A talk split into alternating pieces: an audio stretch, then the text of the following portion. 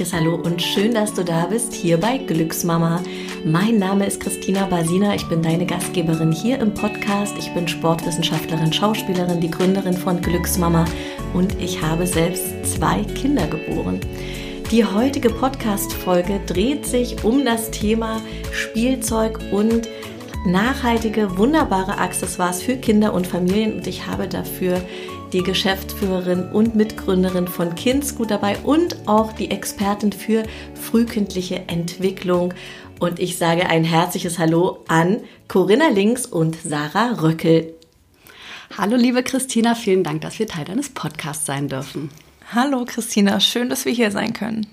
Ich freue mich so sehr, dass ihr hier mit mir vor der Kakadu-Tapete sitzt. Und äh, ja, ich sage einmal noch mal kurz, wann ich die erste Kindsgutbegegnung hatte, nämlich 2019 zu unserer Studioeröffnung. Da wart ihr nämlich Teil unserer fantastischen Tombola und ihr habt so geile Sachen reingeschmissen. Ich war super geflasht, was da alles dabei war. Auch so ganz äh, wunderschöne ähm, ähm, Greifringe für Babys und ich habe gedacht, oh Gott, ich muss unbedingt doch mal ein Baby bekommen, um eure ganzen Sachen zu shoppen. Und wir, ähm, ja, wir fangen einfach mal an. Corinna, magst du einmal sagen, wie es zu Kindsgut kam? Das mache ich natürlich gern. Vielen Dank erstmal für das Feedback. Das macht uns natürlich sehr stolz, wenn wir da so positive Rückmeldung bekommen. Und das ist tatsächlich auch unser stetiger Antrieb, einfach Sachen zu entwickeln, die wir selber lieben, die ihr liebt und natürlich die unsere Kinder lieben. Und das ist im Endeffekt auch ja, die, der Kern der Entstehungsgeschichte von Kindsgut. Wir haben 2016, als ich meine Tochter geboren habe, die jetzt mittlerweile viereinhalb Jahre ist, ähm, ja, haben mein Mann und ich uns einfach ein bisschen umgeschaut und waren auf der Suche nach schönen Produkten für unsere Tochter, Spielzeugen, wirklich Babyspielzeugen, aber auch Accessoires und Einrichtungsgegenständen für ihr Kinderzimmer oder für unser Haus und haben relativ schnell gemerkt, dass es da wenig gibt, was so diesem ästhetischen Anspruch von uns gerecht wird. Und ja, nach einigen Recherchen haben wir dann einfach gesagt, kurzerhand, das machen wir jetzt einfach selbst. Und haben dann angefangen, Produkte zu entwickeln, ganz klein am Anfang natürlich und auch mit viel, ja, so in so einem Testraum, das einfach mal auszuprobieren. Ähm, haben wir gestartet und jetzt sind wir ein kleines, feines, wachsendes Unternehmen mit über 350 Produkten, die uns ganz stolz machen und die wir überwiegend alle sehr lieben. Wuhu! Und du hast ja Sarah mitgebracht. Sarah, wir kennen uns aus äh, dem Kindertanzen und von der Studioeröffnung. Da haben wir uns das erste Mal kennengelernt und dann warst du mit deiner süßen Tochter auch eine ganze Zeit lang hier bei uns äh, beim Kindertanz. Sag doch mal was zu deiner, ähm, ja, zu deiner Person, dass wir wissen, was du da machst und aus welcher Richtung du kommst. Ja, genau. Wir sind immer sehr gerne hierher gekommen. Schade, dass das gerade nicht möglich ist, aber das machen wir auf alle Fälle bald wieder. Ich bin jetzt bei Kindsgut seit zwei Jahren, ähm, bin auf eine ganz äh, glückliche und zufällige Art und Weise zu Kindsgut gekommen. Corinna und ich haben uns auf einem Event kennengelernt. Zu der Zeit habe ich tatsächlich meine Masterarbeit noch geschrieben. Ich habe eine Master in Erziehungswissenschaften an der Humboldt-Universität hier in Berlin gemacht und bin dann bei Kindsgut erstmal als Werkstudentin eingestiegen. Da waren wir auch noch sehr klein, da waren wir dann aktuell vier Mitarbeiter und Mitarbeiterinnen. Und ja, nachdem ich dann erfolgreich meine Masterarbeit auch abgeschlossen habe, letztes Jahr im Januar, arbeite ich jetzt seit letztem Jahr Januar ja, voll, volle Kraft voraus bei Kindsgut als Produktmanagerin und bin eben mitverantwortlich für die Produkte, die wir neu ins Sortiment aufnehmen und eben aber auch dafür verantwortlich, dass von all den schönen Dingen, die wir machen, immer genug da ist. Und dass sie natürlich auch einen pädagogisch wertvollen Aspekt haben. Ne? Also das ist bei uns so, dass wir viele Sachen machen, die sehr schön aussehen. Gut, das ist immer Geschmacksfrage, aber sie sollen natürlich auch diesem pädagogischen Anspruch gerecht werden, sicher sein, das Kind wirklich nicht mit Reizen überfluten, sondern altersgerecht auch stimulieren. Und dafür haben wir uns weil wir, mein Mann und ich, eher im Unternehmerischen ähm, ja, das Know-how haben, eine Expertin wie Sarah dazu geholt und sind da sehr dankbar, dass wir so auch unser Team ergänzen können durch diese Expertise. Und seid ihr gestartet mit, ähm, ich sag jetzt mal, einem, auch einem kleinen finanziellen Budget oder muss man, wenn man so Produkte entwickelt, schon erstmal so eine Stange Geld in die Hand nehmen, damit man überhaupt, ähm, ja, keine Ahnung, so einen Greifring zum Beispiel hergestellt bekommt? Also wir haben es tatsächlich, wie ich anfangs ja schon meinte, wirklich ausgetestet. Also es wäre für uns auch ein zu großes finanzielles Risiko gewesen, da wirklich komplett all in zu gehen. Ähm, wir hatten auch noch andere Jobs nebenbei und haben da irgendwie uns auch anders finanziert, sage ich nochmal. Ähm, aber wir haben mit ein, zwei Produkten gestartet. Das waren in unserem Fall Silikonprodukte, so Platzdeckchen für den Tisch ähm, mit in hübschem Design, so ein Wolkendesign. Ähm, und haben, ich glaube, eine erste Charge von vielleicht 1000 Stück bestellt. Ähm, klar braucht man da irgendwo ein Anfangsinvestment, um die Sachen produzieren zu lassen, um sie verschiffen zu lassen, um sie dann wiederum zu verschicken. Die Verpackung muss ja auch ähm, erstellt werden. Wir müssen die auch Sachen auch designen. Man muss irgendwo eine Webseite designen. Aber wir haben sinnvoll überlegt, womit kann man starten? Was ist wichtig, um erstmal die Rückmeldung zu bekommen, dass es funktioniert, dass es ankommt, dass es sich verkauft und haben auf gewisse Sachen am Anfang auch verzichtet. Also klar, ein Instagram-Account kann man beispielsweise ähm, kostenlos erstellen, aber man muss ja nicht für den Anfang Werbung schalten. Ne? Ähm, wir haben versucht, viel über unser Netzwerk zu gehen. Wir haben ganz tolle Freunde mit ganz tollen Kindern, die irgendwo auch alle schöne Wohnungen haben. Die haben dann unsere Produkte auch bekommen. Wir konnten Fotos gemeinsam machen und irgendwo ist man irgendwie kreativ und versucht es möglichst erstmal ähm, auf kleinem, schmalen Budget auszutesten, um dann die Rückmeldung zu haben. Und ja, die war glücklicherweise da und dann ist es immer ein bisschen mehr geworden. Und jetzt haben wir ein riesengroßes Lager und ich bin manchmal selber ein bisschen überwältigt, was das für Dimensionen sind. Oh, das, äh, das klingt total super. Ähm, wie muss man sich denn so eine, so eine Produktentwicklung bei euch vorstellen? Also setzt ihr euch dann an den Tisch und sagt, okay, also wir haben jetzt halt so einen, so einen coolen ähm, Walfischtopf und dann haben wir noch äh, geile äh, Tassen und Teller. Was fehlt jetzt noch? Was könnte jetzt noch dazukommen? Also wie, wie, wie geht das vonstatten? Ja, es gibt so ein paar verschiedene Varianten, wie wir da vorgehen. Natürlich gibt es Produkte, die wir alle auf dem Schirm haben, allein schon, weil wir Eltern oder viele von uns eben Eltern sind und wir einfach aus Erfahrung wissen, was haben wir unbedingt gebraucht, was ist bei unseren Kindern total gut angekommen. Und so entstehen natürlich einfach Produkte, wo wir uns sicher sind, ähm, das, das wollen wir machen, das kommt gut an, da ist der Bedarf da. Dann auch so simple Sachen wie äh, Recherche im Internet, was wird am häufigsten gesucht auf den verschiedenen Verkaufsplattformen. Das ist dann oft Corinnas Job, die dann eben auf mich zurückkommt und sagt, hey, hör mal zu, ähm, die zehn Produkte sind die meistgesuchtesten im Bereich Baby und Kinder und dann schauen wir eben, was davon haben wir schon, was fehlt uns noch. Und dann aber auch, und das ist, glaube ich, so meine, meine Lieblingsvorgehensweise, ähm, sind es tatsächlich Messen, auf die wir gehen. Patrick und ich, der Geschäftsführer und Mann von Corinna, ähm, gehen eben eigentlich regelmäßig auf große Messen. Das fällt natürlich jetzt gerade leider aus.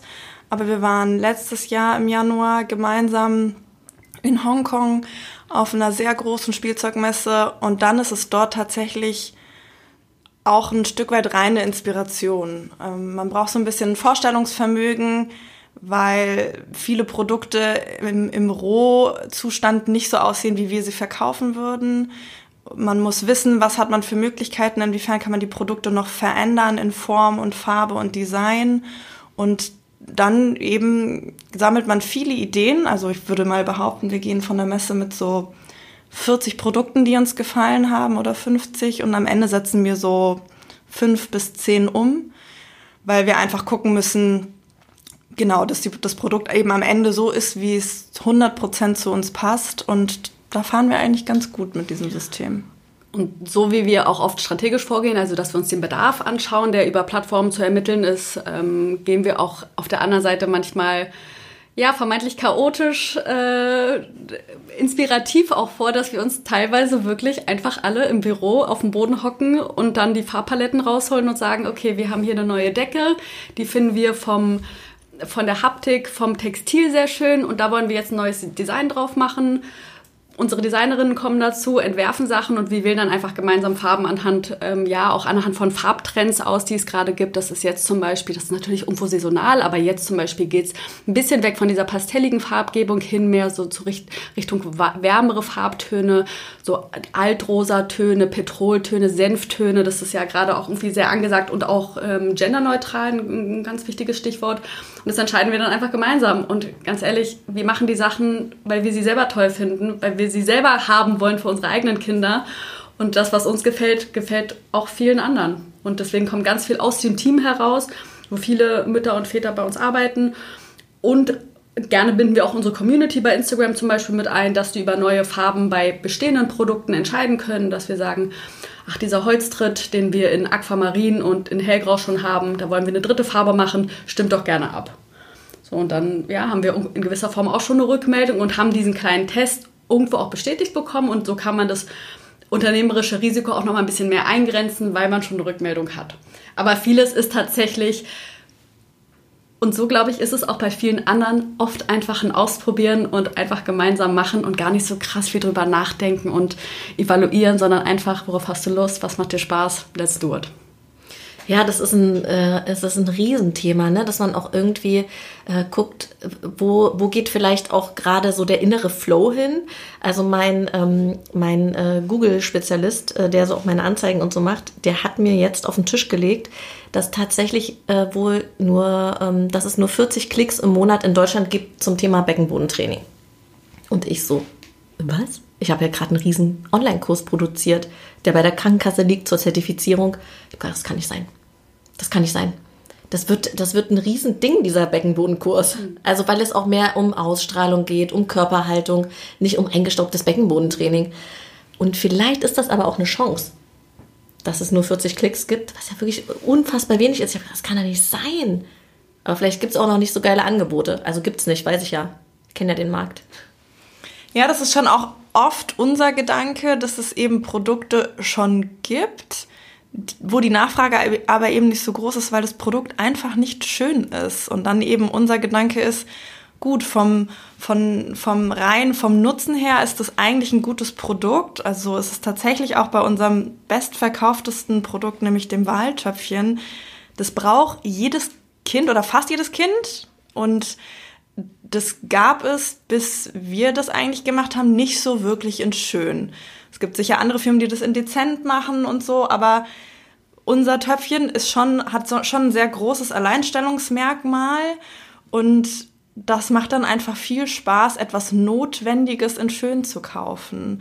Und vielleicht ist es auch eben ähnlich mit deinem Beckenbodentraining. Eigentlich ist es auf eine gewisse Art und Weise notwendig oder zumindestens sollte man die Awareness dafür vergrößern, dass es super wichtig ist für uns Frauen. Aber wenn man das in schön macht, so wie das dann dein Kurs ist, dann macht es einfach gleich viel mehr Spaß, daran teilzunehmen und dafür Geld auszugeben. Aber heißt das, dass ihr überlegt habt, ob, ihr, ob ihr überhaupt so einen Topf macht, weil es einfach schon tausende Töpfe gibt? Oder wie, wie ist die Topfgeschichte? Das ist tatsächlich eine Geschichte von Patrick und Bijan, weil die beiden das Töpfchen auf einer Messe gesehen haben, auch ziemlich am Anfang. Und so richtig, also da müssten wir tatsächlich nochmal nachfragen, ob von vornherein einfach klar war, das wird's. Aber nach wie vor sind wir immer wieder, und das ist, glaube ich, auch das Schöne daran, wir wissen, dass es unser bestlaufendstes Produkt ist und wir lieben dieses Produkt alle. Trotzdem sind wir jeden Monat aufs Neue total geflasht, wenn beim Mittagessen mal wieder die Zahlen fallen, wie viele Container Töpfchen auf dem Weg zu uns nach Deutschland sind. Also in einem Container sind immer 3000 Töpfchen drin und dann kann man das halt ganz schnell hochrechnen und wenn dann beim Mittagessen so Zahlen fallen wie, ja, es sind gerade 10 Container Töpfchen auf dem Weg nach Deutschland, sind wir halt immer alle, wir rechnen dann hoch, wie viele Babypopos auf den Töpfchen mal sitzen und das ist einfach, es macht einfach total viel Spaß dann so. Und auch hier zeigt sich halt, man kann es am Anfang nicht erahnen. Man setzt natürlich in gewisser Form als Unternehmerin oder Unternehmer auf Sachen. Man kann den Markt sicherlich irgendwo eingrenzen, man kann den Bedarf irgendwie durch Zahlen versuchen zu evaluieren. Aber am Ende ist es einfach auch ein Ausprobieren und ein Risiko eingehen und einfach mal dem Ganzen eine Chance geben. Und dass daraus jetzt so ein richtiges Trüffelschwein geworden ist, äh, ist einfach für uns irgendwie der Wahnsinn, wenn man dann hochrechnet, wie viele hunderttausende Haushalte mittlerweile diesen Pott bei sich zu stehen haben und wir auch immer wieder von Eltern hören, dass sie, wie schade, dass sie schon alt, zu alt für das Töpfchen sind, sie hätten auch gern eins. Ähm, das ja, macht uns einfach so viel Freude. Ähm, aber wir wussten es vorher natürlich nicht. Und genauso probieren wir es einfach mit vielen Produkten aus. Wir geben dem eine Chance, wir nehmen sie rein in unser Sortiment, wir probieren es aus, wir schieben sie an. Gut, wenn sie nicht funktionieren, ja dann nicht, dann machen wir was Neues. Aber ja. das ist schön, wenn sich manche Sachen so richtig so zum Leuchtturm äh, im Sortiment entwickeln. Äh, ich muss auch sagen, als ich mit meinen Kindern eure Seite angeguckt habe, ne, das war, äh, ich bereite mich ja gerne auf die Podcast-Folgen so einen Abend vorher vor und liege dann mit meinen Kindern im Bett und sage, hey, Moody hat morgen eine Podcast-Aufnahme, wir müssen uns noch mal ein paar Sachen angucken. Und ähm, dann war meine Tochter war sofort Feuer und Flamme für diesen rosa Wal und ich habe gesagt, ja komm, wir bestellen den altrosa Wal. Und sie so, nein, ich will aber den rosa Wal. Und es ist jetzt auch eigentlich total äh, zeitlich absehbar, hoffe ich, dass wir eigentlich weg sind von dem Töpfchen. Aber ich werde mir trotzdem die Töpfchenkante geben bei euch. Sehr gerne, ja. Das ist halt auch das, was, was wir versuchen ähm, mit, mit unserer Marke auch zu erreichen. Also etwas, was Nützliches für den Haushalt mit schönem Design zu verbinden, was sowohl den Kindern Freude macht, aber auch die Eltern schön finden und was irgendwie nicht versteckt werden muss. Also jeder, der sonst irgendwie ein Töpfchen hat oder auch, man kennt es auch von anderen Spielzeugen, irgendwie, man richtet sich seine Wohnung, sein Haus schön ein, dann kommen Kinder ins Leben, überall liegen so quietschgrüne Plastikraupen rum, die irgendwelche Melodien abgeben. Man versucht alles schnell wegzuräumen, wenn Gäste kommen. Und das ist halt nicht unser Anspruch, sondern das soll den Eltern Freude machen, das soll dieses gemeinsam Spielen ähm, hervorbringen. Man, Kinder sollen Teil in unserem Haushalt aktiv sein und man soll den Kindern auch die Möglichkeit geben, Spielzeuge einfach dazulassen und sich auch jederzeit daran zu erfreuen. Und so bringen wir irgendwie alles unter einen Hut und machen alle gemeinsam glücklich. Und habt ihr da ähm, euch so ähm, methodische Ansätze auch geholt? Also sagt ihr, okay, ihr lasst euch inspirieren von, weiß ich nicht, Montessori-Sachen oder von Waldorf-Pädagogik. Ähm, könnt, könnt ihr dazu noch mal was sagen? Ja, auf alle Fälle. Also was für uns auch total wichtig ist, ist, dass eben nicht nur ein ästhetischer Mehrwert bei den Spielsachen da ist, weil es geht am Ende ja auch einfach um die Kinder. Und Montessori spielt auf alle Fälle auch eine große Rolle und vor allem das Natürliche auch immer. Also wir setzen schon vor allem beim Spielzeug auf Holzspielzeug und eben darauf, dass das Kind eben auch diesen Faktor von, ich kann das Spielzeug aus verschiedenen Perspektiven irgendwie erleben, mit verschiedenen Sinnen. Also wir haben jetzt zum Beispiel neue Holzbeißringe, die natürlich super schön aussehen und in einem total schönen Stoffsäckchen kommen, was das Verschenken irgendwie nochmal schöner macht. Aber sie sind eben aus naturbelassenem Holz. Die Kinder können diese Beißringe ohne Bedenken in den Mund nehmen, erfühlen. Das Holz fühlt sich weich an. Dann sind mit kleinen Murmeln wie so ein Rasseleffekt noch mit eingebaut und so bekommt dann so ein sehr simpler Gegenstand ist dann einfach super vielfältig einsetzbar. Dann haben wir auch viel so in die Ordnungsrichtung. Also wir machen ja auch so, so große Säcke oder Körbe zur Aufbewahrung, haben jetzt auch super, super schöne Kisten, wovon wir große Fans sind, weil einfach das Verstauen dann gleich viel schöner aussieht und man auch mit solchen Gegenständen den Kindern das so ein bisschen eben nahelegen kann, dass alles seinen Platz bekommt und die Kinder dann aber auch eben selbstständig sich ihr Spielzeug aussuchen können. Alles hat dann seinen Platz im Kinderzimmer und die Kinder können selbstständig eben zu dem Korb gehen und wissen, in dem Korb liegen alle kleinen Bücher und im anderen Korb liegen eben alle kleinen Spielfiguren oder so. Ja, das ist total cool, wenn alles seinen Platz hat. Also wenn alles seinen Platz hat, genau. Auch wieder die Eltern glücklich. Na, für mich war das ein Riesending, als ich irgendwie vor ein paar Jahren hatte ich eine Kundin in meinen Kursen. Ich habe ja eh irgendwie immer die coolsten äh, Frauen in den Kursen, die dann, äh, weiß ich nicht, die, die dann so einen Mehrwert äh, reinbringen in verschiedene Ebenen. Und äh, die war äh, spezialisiert auf Feng Shui und ähm, hat auch viel äh, Marie Kondo-Ansatz gemacht. Und äh, die hat dann gesagt, wie einfach aufräumen ist, wenn alles seinen Platz hat. Also wirklich alles. Äh, wo kommen die Taschentücher hin? Wo und äh, seitdem wir das, also ich habe dann die ganze Wohnung ähm, auf den Kopf gestellt und natürlich äh, super viel mich von Sachen getrennt. Und ich meine, wenn alles seinen Platz hat, hast du halt auch in 0, nix aufgeräumt. Ist nochmal eigentlich eine, eine komplette Podcast-Folge. die, hören wir uns auch gerne an. Aufräumen mit Kindern. Ja. Was ich auch nochmal ganz wichtig finde, ist, ist so dieser Aspekt der Analogität. Also wir leben ja in einer, in einer Gesellschaft, wo sich jeden Tag die Welt schneller dreht und irgendwie das eine auch in gewisser Form überfordern kann. Und ich glaube, unsere Kinder sind alle schon extrem früh auch an digitale Devices herangeführt worden und wachsen damit noch viel natürlicher auf, als wir das irgendwie ähm, sind. Und unser komplettes Sortiment ist analog. Das heißt jetzt nicht, dass ich nicht möchte, dass mein Kind digital aufwächst, um Gottes Willen. Das wünsche ich mir extrem für sie und ich hoffe, dass die Schulen da extrem auch noch nachholen in den nächsten Jahren, dass wenn unsere Tochter mal auf, äh, in die Schule geht, dass sie da wirklich ähm, frühzeitig lernt, auch mit umzugehen. Und trotzdem ist unser Sortiment analog gestaltet einfach um die Kinder auch nochmal abzuholen, ähm, nicht mit Reizen zu überfluten und einfach sie im Moment ähm, ja, leben zu lassen, um dem Ganzen auch einfach so ein bisschen mehr so Zeit zu geben, ähm, ein bisschen mehr die Ruhe einkehren zu lassen. Und ich glaube, das ist auch was, wo viel, wonach sich viele Eltern auch sehen, ein bisschen mehr so den Moment genießen, innehalten, mit dem spielen, was man von früher selbst kennt, mit einer Murmelbahn zum Beispiel oder mit Bausteinen. Ähm, ja, und das einfach fernab von digitalen Reizen zu erleben.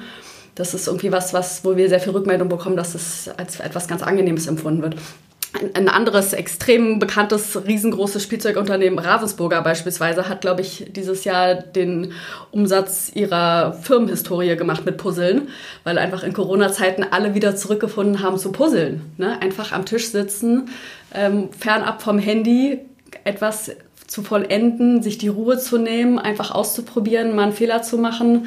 Ja, und da einfach so ein bisschen Ruhe einkehren zu lassen. Ich glaube, das ist ganz wichtig, ein ganz wichtiger Zeitgeist, der gerade so ja, wiederbelebt wird. Wie sieht das denn generell bei euch so mit äh, Mitbewerbern aus? Also man hat ja das Gefühl, okay, die Spielzeugindustrie ist auf jeden Fall riesig. Ähm, habt ihr einfach auch gut, also das könnte ich mir auf jeden Fall bei euch vorstellen, dass ihr natürlich gut eure, ähm, wie soll ich sagen, eure Traumkunden kennt, die Kindsgut shoppen oder wie, also wie positioniert man sich da, wenn man anfängt und in so einer in, in, nicht in so einem Nischending unterwegs ist. Ja, also klar, man guckt sich natürlich den Markt an, sage ich mal, aber ähm, wenn man da von vornherein verunsichert wäre oder das einem zu große Angst machen würde, dann würde ja gar keiner mehr ein Unternehmen starten. Also ich glaube, man hat auch in einer seit Jahrtausenden etablierten Branche, dass Menschen spielen, ähm, eine Chance, da trotzdem noch auch einen Unterschied zu machen, einfach weil sich Trends ändern, weil sich ähm, Wege, Spielzeug einzukaufen, auch massiv ändern. Ähm, da hat man absolut auch eine Chance, als Neueinsteiger nach kurzer Zeit auch einen großen Impact zu machen. Und das haben wir wirklich, glaube ich, ganz gut geschafft. Ich, wir messen uns jetzt von den Umsätzen in keinster Form mit etablierten Playern wie, wie Ravensburger oder so. Die sind auch von der Produktpalette auch ganz anders aufgestellt als wir. Trotzdem glaube ich, dass wir viele Sachen auch ähm, ähnlich gut oder vielleicht anders gut machen. Ähm, einfach dadurch, dass wir unsere Zielgruppe moderner ansprechen oder zeitgemäßer ansprechen ähm, über digitale Wege, viel Inspiration schaffen über extrem schöne Bilder, die wir machen, ehrliche und ehrliche und authentische Einblicke, die wir in, in heimische Kinderzimmer schaffen, über tolle Fotos, die wir bei Instagram zum Beispiel posten. Ähm, ja, und auch einfach auf verschiedenen Online-Plattformen unterwegs sind und unsere Marke da anbieten, verkaufen. Ähm, gleichzeitig über unsere Seite auch inspirative Einblicke, was so im Blog angeht, ähm, Ratgeberthemen, ähm, kurze, knackige Tipps und einfach über schöne visuelle Reize da irgendwie den Bedarf auch schaffen. Und was auch noch ganz wichtig ist, ist, dass was für uns wichtig ist, dass wir einfach wissen, Kinder spielen nur eine gewisse Zeit mit bestimmten Produkten. Das ist manchmal sind es drei Monate, manchmal ist es ein Tag, manchmal sind es drei Monate, manchmal sind es drei Jahre. Ähm, aber da ist der Preis einfach ein, auch ein extrem wichtiges Thema für uns ja, ich kann so einen Stapelturm für 50 Euro verkaufen, aber also irgendwo finde ich das dann auch ein bisschen frech, wenn ich ehrlich bin, wenn das Kind damit zwei Monate spielt. Ähm, und da haben wir, glaube ich, einen ganz guten Preispunkt gefunden, um schönes Design mit hochwertiger Qualität und ja, einem, einem guten Preis-Leistungs-Verhältnis einfach zu verbinden. Super. Ja, cool. Ich habe ja noch ein ganz äh, wunderbares Geschenk hier im Podcast von Kindsgut bekommen, nämlich einen ähm, Gutscheincode und der heißt Glücksmama mit UE geschrieben 15. Glücksmama 15. Glücksmama groß geschrieben oder klein geschrieben? Klein geschrieben. Klein geschrieben. Klein geschrieben hat Corinna mir jetzt gerade nochmal zugeworfen. Und genau, die ersten 50 Bestellungen könnt ihr mit diesem Code shoppen und danach ist er nämlich aufgebraucht. So. Und jetzt ein Thema, was mich natürlich noch, ähm, was mich persönlich umtreibt, weil ich ja ähm, Junge und Mädchen geboren habe. Also ich habe äh, ein Pärchen zu Hause sozusagen das Thema Genderneutralität in Sachen Spielzeug. Ähm, ja, mich beschäftigt das natürlich auch in, in Sachen Klamotten und hier Schulranzen ist dieses Jahr bei mir ein Thema und ich denke mir so, alter Falter, könnt ihr nicht einen geilen Schulranzen machen noch bis zum Dachte Sommer? ich auch gerade. Die Ja, sind so hässlich. oder? Ist, Vielleicht sollten wir das angehen. Oder vielleicht könnt ihr gleich nochmal sagen, hier, ihr kennt schon irgendwie Ja, ich habe ich hab da ein paar Ideen, okay, wir sprechen gut. später nochmal, aber gut. vielleicht sollten wir das echt noch angehen, bevor unsere Kinder ja. dann in die Schule kommen. Das ist ein sehr guter Aspekt. Wir kommen da dann nochmal auf dich zurück. Ja, also das ist auch für uns ein total großes Thema, weil es für uns privat sicher auch ein Thema ist, mit dem wir uns beschäftigen, aber dann natürlich auch mit reinspielt, wenn wir neue Produkte auf den Markt bringen.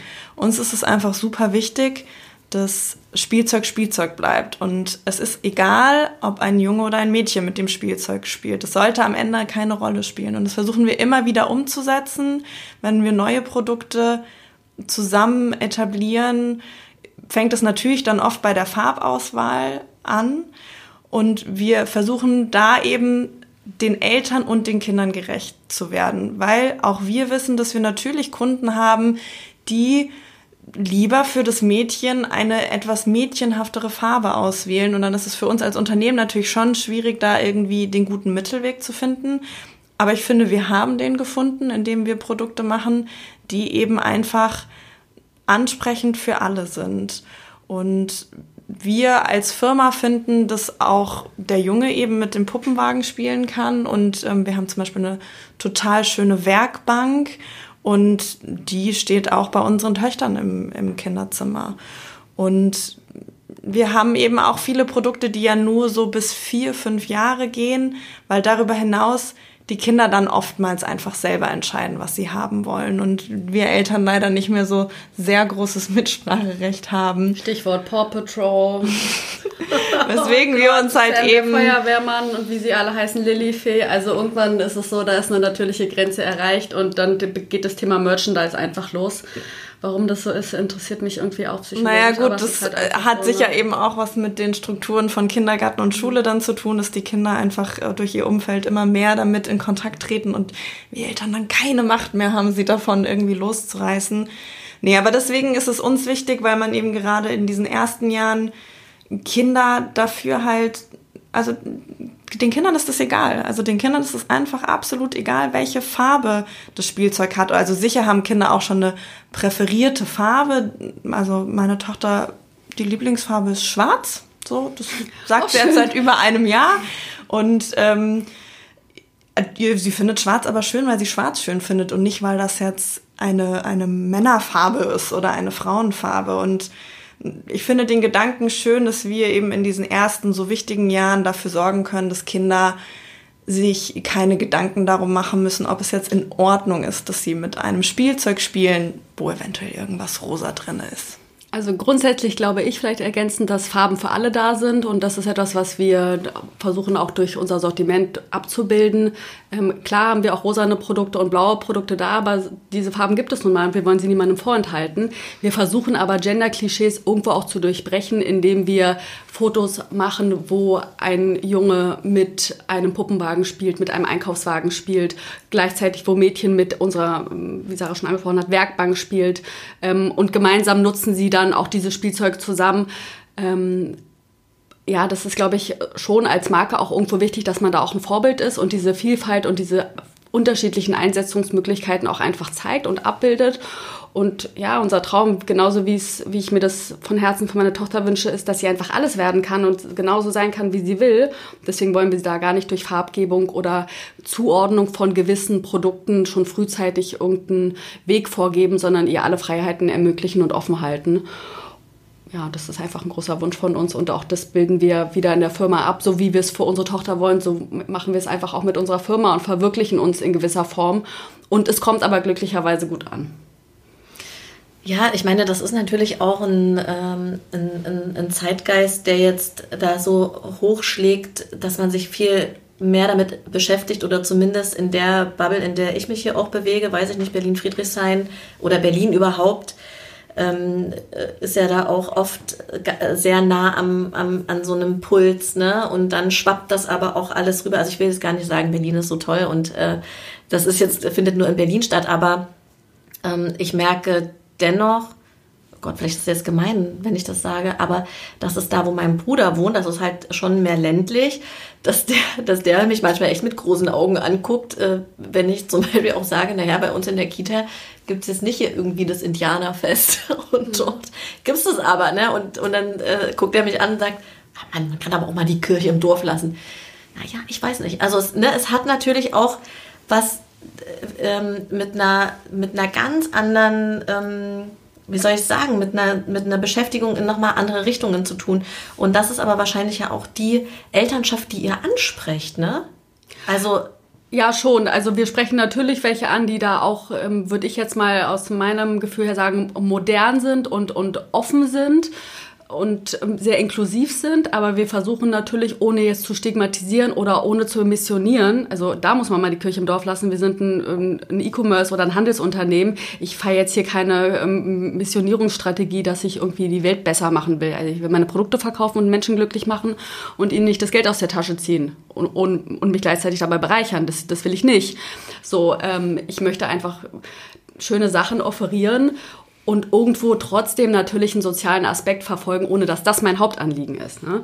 Deswegen kann man sicherlich seine Zielgruppe, die schon da ist, irgendwo befriedigen, aber kann gleichzeitig auch als Vorbild auch vorangehen, auch als Marke, glaube ich, und auch vielleicht ähm, deinen Bruder, der auf dem Land lebt, ähm, durch ähm, digitale Wege, die er sicherlich hat. Er hat sicherlich einen Instagram-Account oder irgendwie Zugang zum Internet, sonst müssen wir an ganz anderen Themen arbeiten.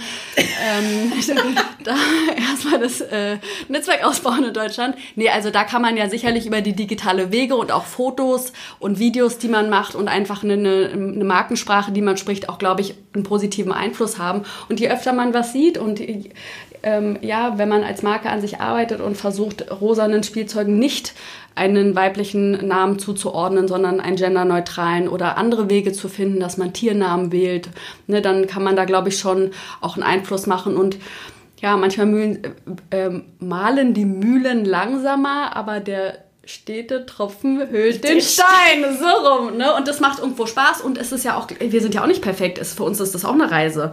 So, ähm, unser Zelt heißt zum Beispiel auch noch Tipi-Zelt. Das muss man auch hinterfragen, ob das was ist, was überhaupt zeitgemäß ist oder ob man da ähm, auch ähm, ja, ethische Linien, äh, ethische oder ethnische Linien irgendwie überschreitet. Und da müssen wir genauso an uns arbeiten und auch als Marke uns stetig hinterfragen, ist das richtig, ist das richtig, was wir machen? Niemand ist perfekt, aber ich glaube, wenn man da in den Diskurs geht und bereit ist, an sich zu arbeiten und irgendwie gemeinsam dann doch irgendwie die Welt besser machen will, dann hat man, glaube ich, schon ein gutes Mindset und ein gesundes Mindset. Ja, ich glaube, was Corinna angesprochen hat, was ich eben auch super wichtig finde, ist eben der Diskurs und eben der Dialog. Ne? Also wir haben eben als Marke dann die Möglichkeit, weil wir eben nicht nur die Mütter und Väter aus Berlin haben, die bei uns einkaufen, sondern eben deutschlandweit und europaweit verschiedenste Formen von Familien mit eben verschiedensten Formen von Mindset unsere Ware kaufen, haben wir eben die Möglichkeit, da so ein bisschen aus der Bubble eben rauszukommen. Unser Spielzeug landet dann nämlich eben mal vielleicht weil selbst gekauft oder weil geschenkt bekommen in einer Familie, die sich bis dahin noch nicht so viel Gedanken gemacht haben darüber, ob das denn jetzt auch in Ordnung ist, meinem Sohn ein Spielzeug zu schenken, was nicht nur blau ist. Und dann landet es da und dann wird darüber vielleicht auch gesprochen. Also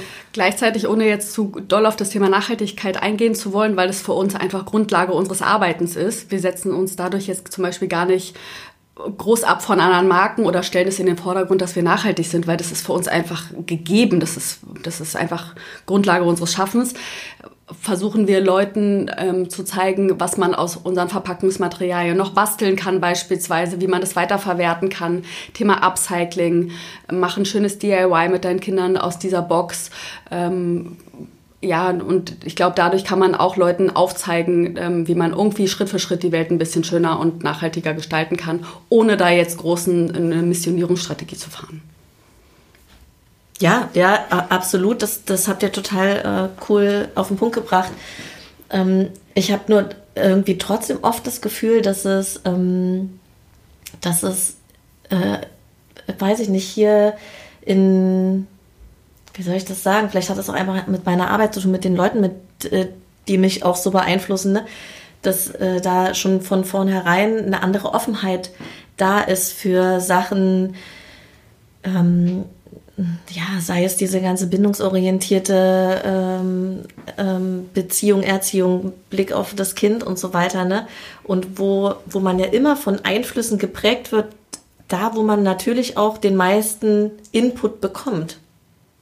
Ja, das ist sicherlich richtig. In einer Großstadt wie Berlin, die ja auch wie andere Städte wie London oder Paris so Melting Pots sind, wo viele unterschiedliche Leute zusammenkommen, wo man viele unterschiedliche Lebensmodelle auch von Familien sieht, da ist man, glaube ich, viel offener, ähm, das auch selber und auch seine eigenen eingefahrenen Gedankenmuster auch vielleicht nochmal zu hinterfragen äh, und das gar nicht so zu werten. Und man hat anderen Zugang vielleicht auch ähm, ja, zu Medien. Gut, es gibt vieles Digitales, was man auch auf dem Land lesen kann natürlich, aber man beschäftigt sich halt dann doch auch vielleicht nur so mit seiner eigenen Bubble.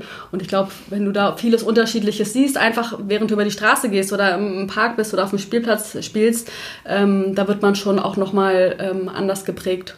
Aber es ist ein total wichtiges Thema, ähm, was sicherlich auch noch vielleicht in ein paar anderen Podcasts von dir beleuchtet werden kann, weil ich glaube, da kann man wirklich viel am Anfang der Lebensgeschichte eines Kindes auch ähm, beeinflussen als Eltern, wenn man da viele unterschiedliche Türen öffnet und den Kindern ganz viele unterschiedliche Einblicke gewährt.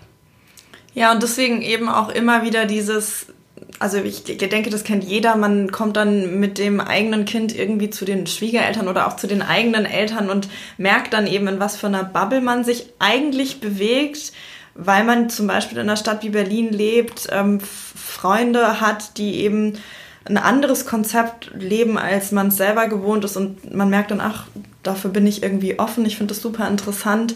Und dann muss man eben, oder also man muss nicht, aber man hat eben die Möglichkeit, außerhalb dieser Bubble darüber zu reden. Das macht, glaube ich, nicht immer Spaß und das kann auch mal irgendwie unangenehm werden mit Verwandten und Freunden ähm, darüber zu reden, warum äh, es jetzt vollkommen in Ordnung ist, dass ähm, ja jetzt zum Beispiel, um auf das genderneutrale Thema zurückzugehen, der eigene Sohn jetzt im Tütü irgendwie äh, auf der Straße rumrennt oder die Tochter irgendwie den ganzen Tag davon redet, dass sie gern mal später Astronautin werden möchte. So und da muss man dann einfach wenn man zumindest was dazu beitragen will, dass die Bubble sich vergrößert, auch einfach mal ja so ein bisschen so zum eigenen Wort stehen.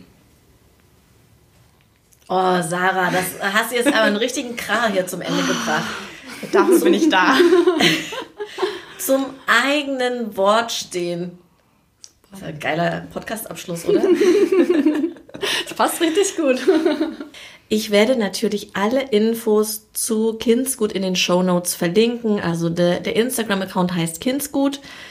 Die äh, Webseite verlinke ich dort und wie gesagt, der Gutscheincode Glücksmama15 kleingeschrieben mit UE ist für 50 Bestellungen offen. Also 50 Menschen können dort sich jetzt im Kindsgut Shop austoben. Ich freue mich, dass ihr bei mir wart. Es war so toll, mit euch zu sprechen über eure tollen Produkte und ich bin gespannt, was es noch von euch alles äh, zu, zu hören gibt in den nächsten Jahren. Vielen Dank. Ja, vielen Dank. Hat uns ganz viel Freude gemacht. Wir gehen ganz inspirativ in den Rest des Tages jetzt. Ja, und hoffen, dass wir bald wieder zum Tanzen kommen können. Ja. Und äh, genau, Stichwort äh, Tanzen, Kindertanz oder auch überhaupt äh, Kurse für Mamas. Wenn du das Gefühl hast, du willst das für dich machen, du willst das für dein Kind machen, dann haben wir natürlich den Glücksmama Livestream, der entweder als monatliches Abo funktioniert oder wenn du einen Kurs bei uns buchst, ähm, einen Live-Online-Kurs oder einen Online-Kurs, dann bekommst du den äh, Livestream zwölf Monate gratis von uns dazu und kannst auch in die Mediathek gehen. Da liegen mittlerweile schon so wahnsinnig viele Videos. Du wirst auf jeden Fall was finden. Und unsere Spezialität sind ja die Expresskurse. 30 Minuten Express, weil es dann no excuses gibt. Ne? 30 Minuten, das äh, schafft man einfach. Okay, also, dann würde ich sagen, Vorhang zu für heute und ich freue mich, wenn du bald wieder dabei bist im Glücksmama Podcast und ich wünsche dir von Herzen alles Liebe. Bis ganz bald. Deine Christina.